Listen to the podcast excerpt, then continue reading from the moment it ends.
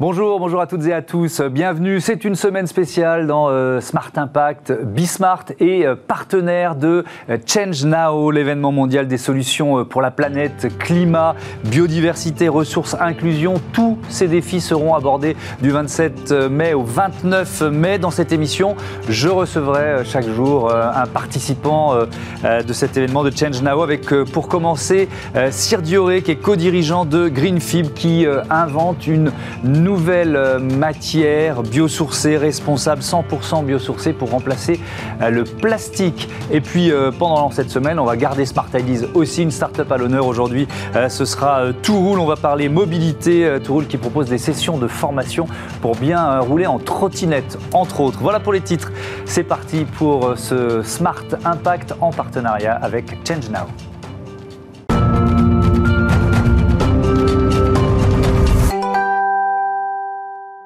Le premier invité euh, de cette euh, semaine spéciale Change Now, c'est donc euh, Cyr Dioré. Bonjour.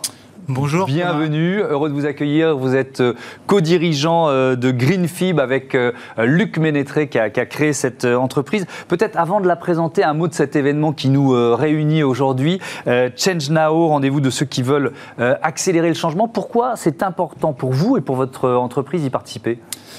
Je vais le dire assez simplement, avec une petite phrase que je dis assez souvent, c'est qu'on comprend avec sa tête et on bouge avec ses tripes. Et tout ce qui nous met en mouvement, c'est l'émotion, c'est la motivation, c'est le moteur, tout ça c'est la même racine. Et donc il faut se mettre en mouvement et Change Now, euh, et dans le mot et, dans, et dans, dans, l'événement, on est complètement dans cette dynamique-là. Oui, on est dans cette logique de, mouvement, on est aussi dans, une logique euh, d'écosystème, de, partage d'idées. Est-ce que ça peut être une source d'inspiration, un événement comme celui-là pour vous? Oui, parce qu'on n'apprend que de la différence et donc il faut qu'on se côtoie euh, dans toutes nos différences, toutes ces euh, start-up, ces petites pousses branchouillettes qui poussent de partout et les gros qui sont, qui sont, qui sont à côté. vous parlez de David et Goliath la, semaine dernière. On, est, on est là-dedans aussi. Mm. Donc ouais, pour moi c'est clé. Et on va continuer de parler d'écosystème un peu plus tard, parce que c'est une brique importante de, euh, de la construction de, euh, de Greenfib. Euh, alors, Greenfib, quand est-ce que vous avez rejoint l'aventure? Puis peut-être qu'il faut expliquer ce que c'est, cette entreprise. Alors, c'est une, une, aventure que, j'ai rejoint, je vais le dire de deux manières. Il y a, il y a, des quelques dizaines d'années, puisqu'on est copains de, collège avec Luc. Donc, c'est une aventure qu'on partage, humaine en tout cas, depuis bien longtemps. Et puis, quand il a créé Greenfib, il y a, il y a 10 ans maintenant, il a commencé à réfléchir il y a 13 ans. Il a, breveté et créé il y a 10 ans. Et comme il est opticien, euh, à la base, il n'avait pas tout à fait de, repères industriels euh, forcément. Donc euh, sa matière, elle est un peu restée dans un tiroir. il l'a ressortie quand on a traversé l'Atlantique vers New York, entre Saint-Nazaire et New York, sur le Queen Mary 2 dans un séminaire sur l'entreprise dans le monde de demain, où là, il s'est dit, il faut vraiment que j'en fasse quelque chose. Et puis, comme moi, ça me bottait bien aussi de contribuer autrement qu'en formant des managers ou des dirigeants, mais en étant acteur. On s'est associés il y a trois ans et on développe ça ensemble, lui sur la matière et moi sur la manière. Lui sur la matière et vous sur la manière, c'est euh, joliment dit. Alors c'est quoi justement cette matière, les caractéristiques de, de Greenfib Alors cette matière, en fait, elle est, elle est donc 100% biosourcée, premièrement. Elle est durable euh, et elle est sans concurrence avec l'alimentation, puisque en fait la base principale c'est la graine de ricin. Le ricin, euh, j'ai mes petites fioles. Le ricin, ça pousse principalement en Inde, sur des terres semi-arides, donc non vivrières. Elle est transformée depuis 70 ans en huile de ricin, mhm. en Inde principalement. Et ensuite, elle est acheminée en bateau depuis 70 ans jusqu'à Marseille, par Arkema. Euh, à Marseille, il y a une première transformation en monomère, puis à Cerquigny en Normandie. Et en Normandie, on crée le polymère Rilsan, qui est lui-même 100% biosourcé, mais qui depuis 70 ans, pour être au, aller au niveau euh, des performances des, différentes industries a toujours été mixé avec du pétro-sourcé. Et ce qu'a fait Luc, c'est qu'il a pris cette base très saine, très performante et qu'on connaît très très bien, et il lui a associé du bois ou du roseau, du talc ou de la coquille d'huître en fonction des performances techniques, esthétiques, écologiques qu'on souhaitait avoir, qui nous permet d'arriver à un résultat intéressant. Pourquoi c'est important que, que la matière première biosourcée ne soit pas en concurrence, si j'ose dire, avec l'alimentation? C'est éthiquement important. Euh, on voit bien que quand euh, c'est pas très important quand on démarre, quand on est tout petit, mhm. mais après quand on commence à avoir des volumes, on commence forcément à rentrer dans des confrontations d'idées euh, économiques, de, lobbying ou, autres. Donc euh, en étant cohérent chez cohérent dès le départ, euh, on peut grandir vite et bien. Est-ce que ça vous différencie d'autres bioplastiques? Ouais, alors, Parce que c'est l'une des critiques qu'on fait au bioplastique. ouais, alors c'est c'est clairement ce qui nous dif- différencie. Euh, Il y a d'autres éléments. Ce qui nous différencie aussi, c'est le fait d'être euh, d'être accessible en quantité pour les gros industriels, puisque le, le riz de sang sur le- le- lequel on, on- on s'appuie est, est structuré sur, sur des volumes comme ça. Et nous, on travaille avec Arkema en amont et avec deux circuits courts autour de nous et on vient un petit peu à la notion d'écosystème déjà, de production et de transformation pour pouvoir faire du volume aussi. Alors, donc, il y a l'huile de ricin qui vient principalement d'Inde. Il n'y a, pas d'endroit en France où c'est produit? Alors, bah, le jour où on pourra produire, ce ne sera pas très bon signe par rapport au réchauffement, puisqu'il faut Ouais. des terres semi-arides. Donc, on va éviter de les avoir trop tôt en France, ce serait quand même pas ça mal. c'est logique. Donc la, la- la source c'est l'Inde. Ensuite les autres matériaux dont vous avez parlé, euh, euh, coquilles d'huîtres, bois, roseaux, etc. euh, ça, vient d'où? Là, on est au niveau du bois et de la coquille d'huître, on vient de la Bretagne. Mhm. Et puis au niveau du roseau, on vient de la Brenne. Donc, euh, encore une fois, avec Luc, on est sur deux régions, Nouvelle-Aquitaine et, et la Bretagne. On est dans le Haut. Et, et puis le tal qui vient aussi de Nouvelle-Aquitaine, des Pyrénées. Donc ça veut dire que vous avez pensé, enfin ou que Luc Ménétré a pensé euh, ce nouveau matériau dès sa conception pour qu'il soit le plus possible. Déjà, alors euh, sourcé en France quand c'est possible, mais mais fabriqué en France. Ouais. Ça c'est la base quoi. Exactement. Fa- fabriqué en France euh, et durable. durable. C'était important que ce soit durable. Mm. Euh, Parce que la matière qui pollue le moins, c'est celle qu'on fabrique pas, et la deuxième sur le podium, c'est celle qui dure le plus longtemps Évidemment. possible. Si en plus on, est, on impacte les usages pour que euh, les produits soient utilisés le plus efficacement possible. Hmm. On va y revenir sur la, la recyclabilité, mais euh, euh, peut-être le, euh, le, le- le premier marché, il faut raconter un peu l'histoire de Luc Ménétré. C'est un lunetier au départ, c'est ça? Ouais, alors c'est un opticien. Un opticien, euh, qui il peut même faire vos, vos- vos- vos mesures de, de correction euh, avec une ordonnance d'un généraliste. Voilà. Euh, comme les ophtalmos sont, sont très pris, c'est pratique. Ouais. Et puis il est créateur dans l'âme, donc il est aussi qui crée ses petites lunettes dans son petit magasin aussi, et, et, euh, à côté de toutes les inventions qu'il trouve à droite à gauche euh, en se levant le matin. Et donc euh, voilà, il est, il est opticien à la base. Donc le premier marché de, de Greenfib, c'est la lunetterie? Ouais, alors c'est un peu un, c'est un hasard, mais euh, il n'y a pas de hasard. Mais euh, oui, c'est celui qui est allé le plus vite, puisque à, à partir du mois de juillet prochain, euh, il y a 40 000 montures de lunettes en green fib comme celle-ci. Voilà. qui sont légères, qui cassent pas, qui, enfin, voilà, c'est c'est des, chouettes lunettes. Ouais. Donc 40 000 montures dans 850 magasins écoutez voir qui sortent euh, début juillet, qui seront aussi point de collecte pour tous les petits objets en green fibre qui respectent l'organisation logistique d'un opticien en volume et, et- et en poids. Euh, et donc ça, ce sera la première euh, occasion de toucher de la green fibre un peu partout en France. Alors, c'est quoi, si on parle des qualités de ce, de ce matériau, parce que voilà, vous, vous créez un- un- une nouvelle matière avec, évi- évidemment, on l'a bien compris, ses qualités euh, environnementales, la recyclabilité, on va y, revenir, mais il faut qu'elle soit euh, euh, facile à quoi Qu'elle soit fluide, qu'elle soit résistante. C'est quoi les qualités de, de Greenfib Ouais, c'est- tout ça. Ouais. Euh, les, les- les qualités, c'est ouais, une forte ré- résistance, euh, résistance euh, mécanique. euh, à la torsion aussi. Ouais. Euh, elle est auto-extinguible. C'est-à-dire si, si on l'enflamme, elle s'éteint toute seule. Donc pour des secteurs comme le bâtiment, le naval, ça, ça- ça peut être assez, int- assez intéressant. Mhm. Euh, elle ne casse pas ou très difficilement, un peu comme une carte bleue. Elle peut, on peut la blanchir en la pliant un certain nombre de fois, mais c'est difficile à, à- à la casser. Donc pour les lunettes des enfants, c'est par- parfait. Mhm. Et même pour les, pour, pour- pour les interrupteurs, euh, j'ai un interrupteur là en green fibre. Ouais. Euh, les, les- les techniciens des, de ceux qui fabriquent les interrupteurs, la première chose qu'ils regardent, c'est les quatre petits picots dans lesquels on clipse le cache sur l'interrupteur, Ouais. qui casse tout le temps. Il n'y a que ça qui les intéresse. En green fibre, ça casse pas. C'est ce qui les a motivés pour creuser le, le- le- le sujet. Donc ça, c'est aussi un marché pour, euh, pour Greenfib. C'est aussi un marché pour Green Ouais. Fibre. En fait, le- les marchés pour Green Fibre, les, les plus naturels, Mhm. c'est ceux qui sont les- les objets de consommation, les biens de consommation.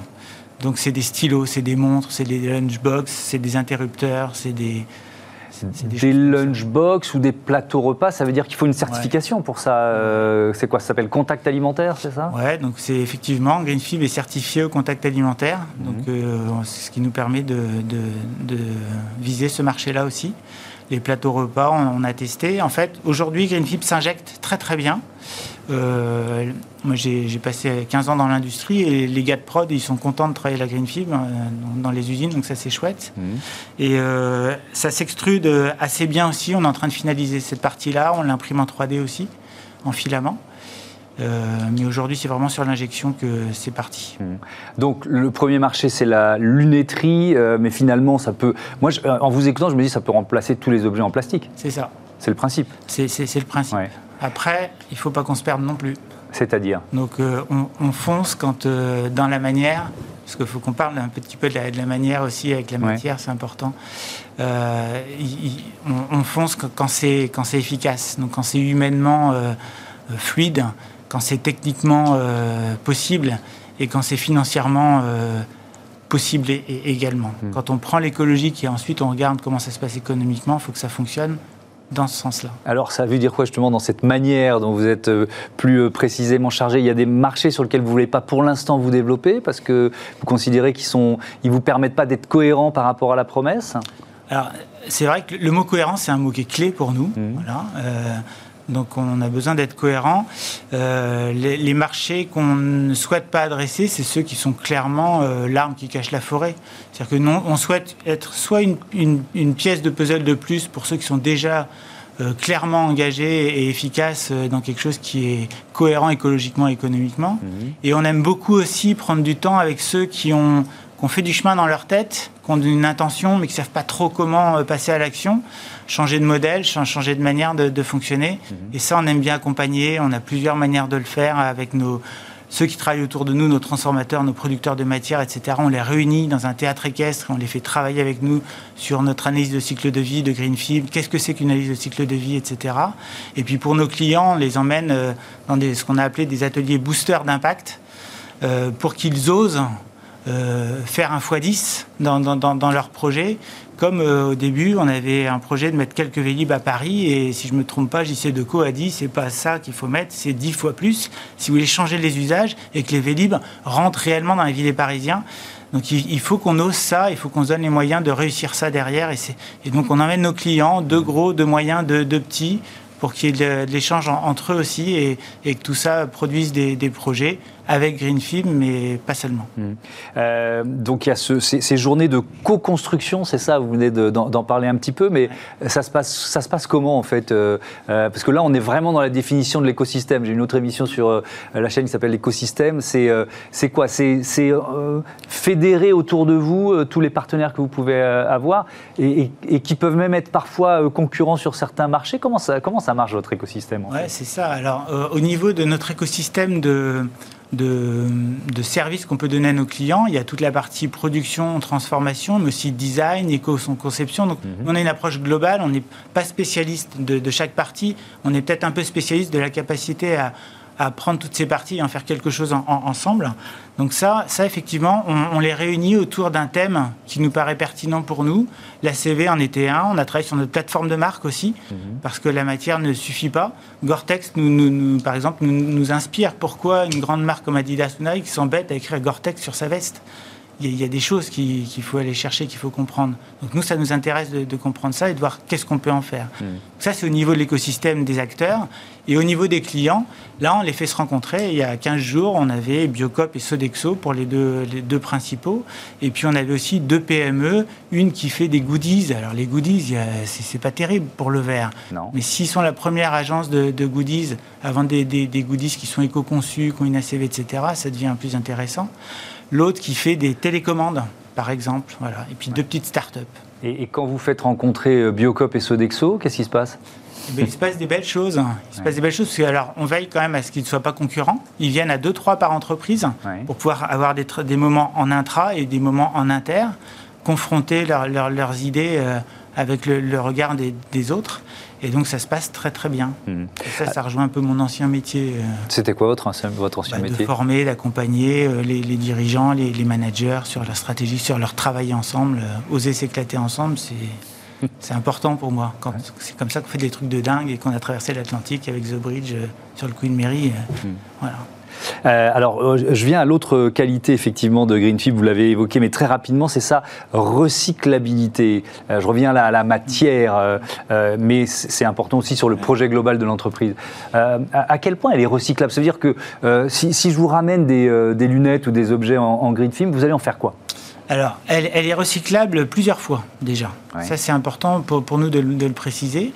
Et ensuite, c'est vrai que comme on était sur une matière durable, au début, c'était pas trop notre, préoccupation première. Et c'est Anne de Bétancourt qui nous a titillé en nous disant euh, c'est bien durable, mais si vous gérez pas la fin de vie, c'est quand même votre mot cohérence, il tient pas. Donc, on a développé trois manières de, de pouvoir recycler. Tout ce qui est recyclage à la source avec les industriels, quand on usine des, des, faces de lunettes, ça fait du copeau, ça fait du déchet. Il faut être euh, tout de suite être capable de le récupérer, de le réinjecter, de refaire des plaques et de réusiner dedans. Mhm. Ça, c'est une première manière de le faire en B2B. L'autre manière en B2B de le faire, quand on est sur des volumes supérieurs à une tonne, c'est d'intégrer la filière Rilsan d'Arkema avec lesquels on a travaillé pour pouvoir le faire. Et puis après, il y a tout ce qui est B2C. Et là, c'est les points de collecte. Et on démarre donc en, juillet avec les points de collecte et avec ces 850 magasins en France. Ça, c'est pour les circuits. Et après, pour la performance de, la matière, elle est recyclable trois fois, plus que ça en, labo. Mais on se dit que déjà, quand on aura recyclé une paire de lunettes, en stylo, euh, on fait, des, on jolis stylos aussi. Euh, et puis après, en, lunchbox, et on, aura déjà pas, mal bossé. Quoi. Parce que euh, en labo, c'est plus que trois fois, c'est ça, si je vous entends bien. Ouais. C'est jusqu'à combien? On peut, eh ben, on peut le faire un petit paquet de fois, 5, 6, 7. 5, 6, 7, 8. Bon, mais, mais vous, vous, promettez les trois, les, trois cycles de, euh, c'est le cas de le dire, de recyclabilité. En fait, il y, a quelque chose qui nous inspire beaucoup, c'est les principes du vivant. Euh, on parle de biomimétisme, mais les mhm. principes du vivant nous, nous intéressent beaucoup euh, pour décider, organiser et agir. Et il y en a un, c'est optimiser versus maximiser. Eh ben, cherchons à optimiser une fois, deux fois, trois fois, faisons le bien. Et, puis on ne va pas maximiser. Oui, on n'est pas dans une course au record, quoi. Voilà. Ouais, on a bien compris. Euh, donc euh, on, a parlé de, je perds mon oreillette, mais ça c'est la vie. Euh, on a parlé recyclabilité, on a parlé d'écosystème. je voudrais qu'on parle du marché de la, 3D aussi, parce que ça j'ai découvert ça en préparant l'émission. Greenfib, c'est ce que les objets que vous fabriquez, mais c'est aussi une fibre en rouleau, c'est ça Qui est utilisée par qui dans ces cas-là? En fait, Green Fibre, on peut traditionnellement, on la, trouve en, granulé comme ça, pour être ensuite injecté, extrudé, etc. Ou imprimé en 3D. Pour l'instant, pas tout à fait, mais ça va bientôt venir. Et pour l'impression 3D, on a aussi développé un filament qu'on trouve en bobine chez, chez, Polymix, qui est notre distributeur en, Europe. Euh, et donc ce, filament, on peut, euh, on, peut, on peut en faire. Alors j'en ai dans mon sac, mais j'en ai pas ici. Mais c'est pas grave. On peut en faire une boîte. On va imaginer, on va faire marcher notre imagination. on a fait une boîte d'œufs, par exemple, imprimée en 3D. Pour être très franc, on est sur de l'impression 3D assez, assez sensible, assez fine en, atmosphère hydro-régulée, thermorégulée. Mhm. Donc, c'est pas tout à fait possible avec toutes les imprimantes qu'on peut avoir chez soi. Mais c'est déjà très intéressant pour du proto, pour, pour, pour, pour des, pour des, beaux projets. Et sur la série, on n'est pas encore prêt. D'accord, mais qu'est-ce que ça ouvre comme marché potentiel, le fait de, de euh, voilà, technologiquement, de se dire on, est, on va être capable ou on est capable de faire de l'impression 3D ben, ça, ça, ça, ouvre, ça ouvre euh, les, les, esprits déjà. Mhm. Ça permet de se poser des nouvelles questions. Et quand on travaille avec des injecteurs, euh, ça, ça, permet euh, d'oser dans cette dynamique de, confiance, de co-construction, etc., de se dire, bah, je peux peut-être tenter aussi d'aller voir un peu dans ce, dans ce sens-là, parce que c'est nouveau, et ce qui est nouveau, on n'y va que quand on a un peu confiance quand même. Donc vous nous avez parlé d'une échéance importante, c'est juillet avec les euh, euh, voilà, c'est combien 40 000 paires de, lunettes qui vont être euh, disponibles. Est-ce qu'il y a d'autres dates importantes là à venir dans les dans, les semaines ou dans les mois? Ouais, dans les mois qui viennent, j'ai pas de date précise, mais on a quand même plusieurs projets avec des, grands noms français, suisses en particulier. donc on espère bien que d'ici la fin de l'année, au début 2022, il y, aura, il y aura des belles choses qui vont sortir en, en, en green film. Et ce qui nous intéresse aussi, c'est de voir par exemple, avec une marque de montre, on sait que ça va sortir, mais ce qui nous intéresse, ce qui nous intéresse c'est de voir comment ça va sortir, comment ça va impacter. Mhm. On est rentré dans un magasin il n'y a pas très longtemps de cette marque-là, et sur une matière biosourcée, le vendeur nous a dit c'est du plastique recyclé. C'est dommage, quand il y a un projet de fond partagé par tout le monde, il faut qu'on arrive jusqu'au bout. Donc on travaille sur les lunettes, là on aura un bon exemple pour euh, s'améliorer encore derrière. Mhm pour que, pour que jusqu'au bout, jusqu'en dans les magasins, ce que nous, on partage avec nos tripes, ben, ils puissent le sentir, ils puissent le partager aussi avec leurs clients. Donc ça, c'est ce qui va se passer dans les, mois qui viennent. Et puis on, travaille aussi à, renforcer nos, moyens pour pouvoir impacter plus rapidement parce que les consciences vont plus vite que les processus de développement industriel. Il faut qu'on se remette en cause dans nos processus de développement industriel, dans les décisions, dans, dans le décloisonnement en inter et pas seulement en interne, entreprise, etc. Euh, on va terminer avec ça, justement, ce mot impact. Qu'est-ce qu'il veut dire pour vous? Pourquoi il est important? En fait, euh, pour moi, il est important parce que plus on n'a on pas trop le choix que de changer de modèle et que du coup, quand on en est convaincu, qu'on voit qu'il y a moyen de le faire d'une manière euh, chouette également, et eh ben, plus on arrive à partager ça avec du monde, plus on peut emmener ce monde-là dans cette énergie-là et ben plus, plus, plus on se dit qu'on a passé un, un bon moment, qui a servi un petit peu à quelque chose. Donc, euh, donc ce mot impact, il est important, bien plus que la performance. Vous êtes venu comment euh, pour participer à l'émission? Eh ben donc je suis venu en trottinette.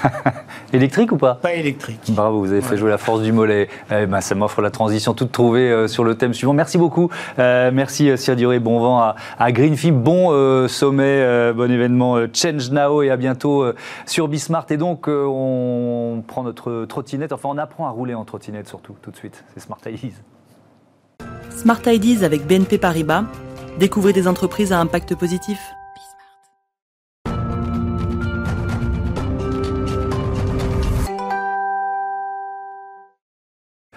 Bonjour James Belland, bienvenue. Vous êtes le cofondateur de euh, Touroule. Votre métier, c'est la, la formation, la prévention pour les utilisateurs de ce que l'on regroupe sur l'appellation EDPM, c'est quoi déjà les EDPM Alors les EDPM sont les engins de déplacement personnel motorisés. Alors il y a quoi là-dedans? Les trottinettes électriques, la gyroroue, les overboards, skate électrique ou encore gyropode. Hmm, ok. Et, enfin, en fait, tous les nouveaux usages qu'on appelle aussi les, les, nouvelles mobilités au sens un peu plus large. Est-ce qu'on sait combien ça représente d'utilisateurs aujourd'hui en France? Aujourd'hui, on est en France, on est sur un marché de près de 2 millions d'utilisateurs et d'utilisatrices, avec 640 000 unités vendues de trottinettes électriques en France en 2020. Mhm. Donc c'est un, marché en forte croissance et on connaît effectivement un essor considérable sur euh, ces nouveaux modes de déplacement. Oui, avec une accélération pendant l'année 2020. C'est vrai que la, crise sanitaire, ça a renforcé le, euh, voilà, la transition vers ce, ces types de transports. Vous l'avez ressenti, vous? Oui, tout à fait. Euh, au même titre que le vélo. Mhm. Effectivement, vélo, vélo à essence électrique. Trottinette, ça a quand même été plus de ventes en 2020 que de vélo à essence électrique. Donc on connaît une forte tendance et en tout cas un report modal qui est assez fort sur mhm. ces, ces, modes de déplacement. Alors, ces nouveaux conducteurs, qu'est-ce que vous leur proposez avec Touroule alors avec Touroule, euh, on accompagne donc différentes structures, mhm. collectivités, entreprises, avec finalement, euh, à terme, le but, ce sont de, c'est de sensibiliser les citoyens, les employés. Donc, on propose des actions de sensibilisation grand public et également des formations professionnelles. Donc, l'objectif étant de pouvoir les sensibiliser aux règles de sécurité existantes et également de pouvoir les former à la pratique de ces nouveaux modes de déplacement. Alors ça veut dire quoi? Ça veut dire que euh, grosso modo, il y a pas mal de ces euh, utilisateurs qui connaissent pas bien le code de la route ou qui l'ont oublié quand ils l'avaient appris pour passer leur permis euh Alors code de la route, effectivement, mais c'est surtout qu'aujourd'hui les EDPM sont une nouvelle catégorie de véhicules. Il y a donc une réglementation qui est dédiée et donc la nécessité de pouvoir contribuer à l'apprentissage de ces nouvelles règles-là. Alors ça, on ne sait pas forcément. Ça veut dire qu'il y a des règles spécifiques. Exactement. Mmh. Aujourd'hui, la nécessité. Vous avez quelques exemples hein? Oui, bien sûr. La nécessité d'assurance effectivement en responsabilité civile. Mhm. aujourd'hui, quand je conduis un EDPM, il faut s'assurer en responsabilité civile. Effectivement, il faut également être âgé de 12 ans, les véhicules ont une vitesse maximale autorisée sur l'espace public de 25 km/h. Et effectivement, on peut rouler sur certains espaces dédiés, comme les axes cyclables ou encore la chaussée où la vitesse est limitée à, 25, à 50 km/h. Pardon.